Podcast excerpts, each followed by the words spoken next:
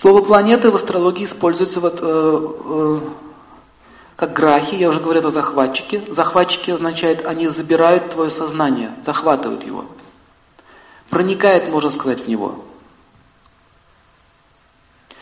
Итак, Солнце, Луна – это планеты, они находятся очень близко к Земле и таким образом сильно влияют на наше сознание.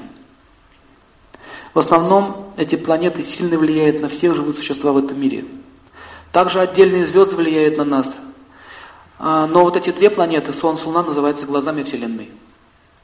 Поэтому свидетели наших поступков днем является Солнце. Свидетели наших поступков ночью является Луна. Но если мы шторкой закроем комнату от Луны, это не означает, что он нас не видит. Это все глупости. Это как индусы они делают, когда они ругаются, все мне говорят, алтарь закрывают, Продолжаем. Типа Бог не видит.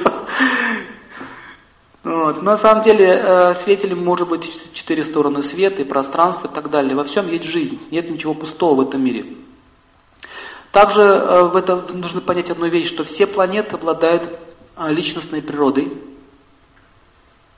Земля, Земля, она тоже личность. Мать Земля, она женского рода. Так ее называют, раньше, раньше звали ее Матушка Земля. Э, ее кровь это нефть. Вот, вот сейчас что люди делают? Сосуд из нее кровь. Иногда, когда ей надоедает все это поведение, она начинает делать вот так.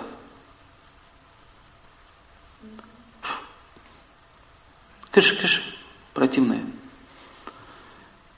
Возникают такие вот стихийные бедствия. Также э, вы видели такие случаи, когда из земли растут камни. С поля спахали, убрали, а следующий год опять камни вылезли.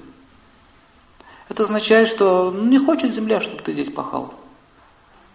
Представьте, вы живете, у вас есть свое хозяйство, я врываюсь к вам в дом, начинаю хозяйничать. Не здрасте, не до свидания. Вот так же сейчас себя люди ведут.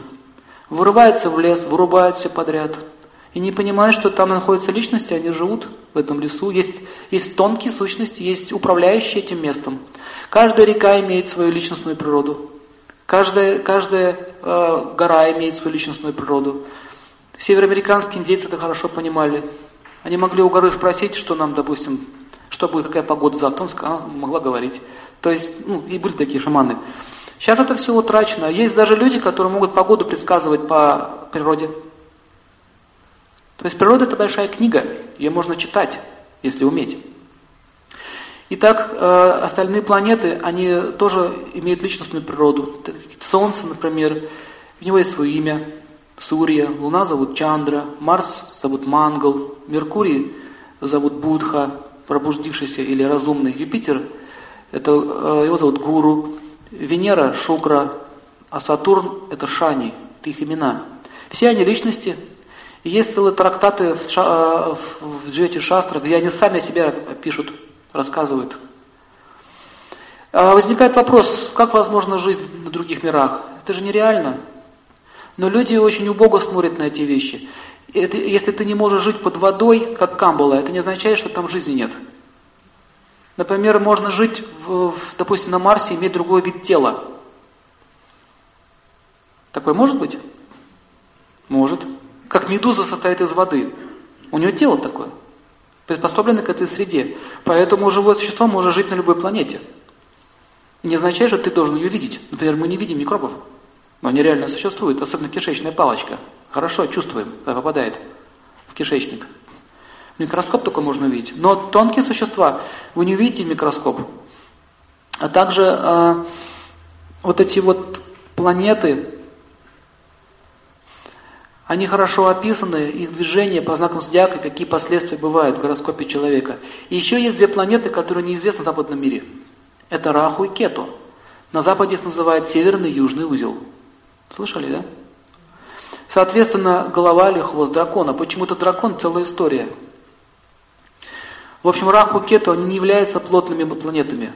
Для, обычного человека это непонятно, как она бесплотная. Это планета-призраки. Они движутся по орбите и при возможности атакуют Солнце и Луну. Возникает таким образом затмение.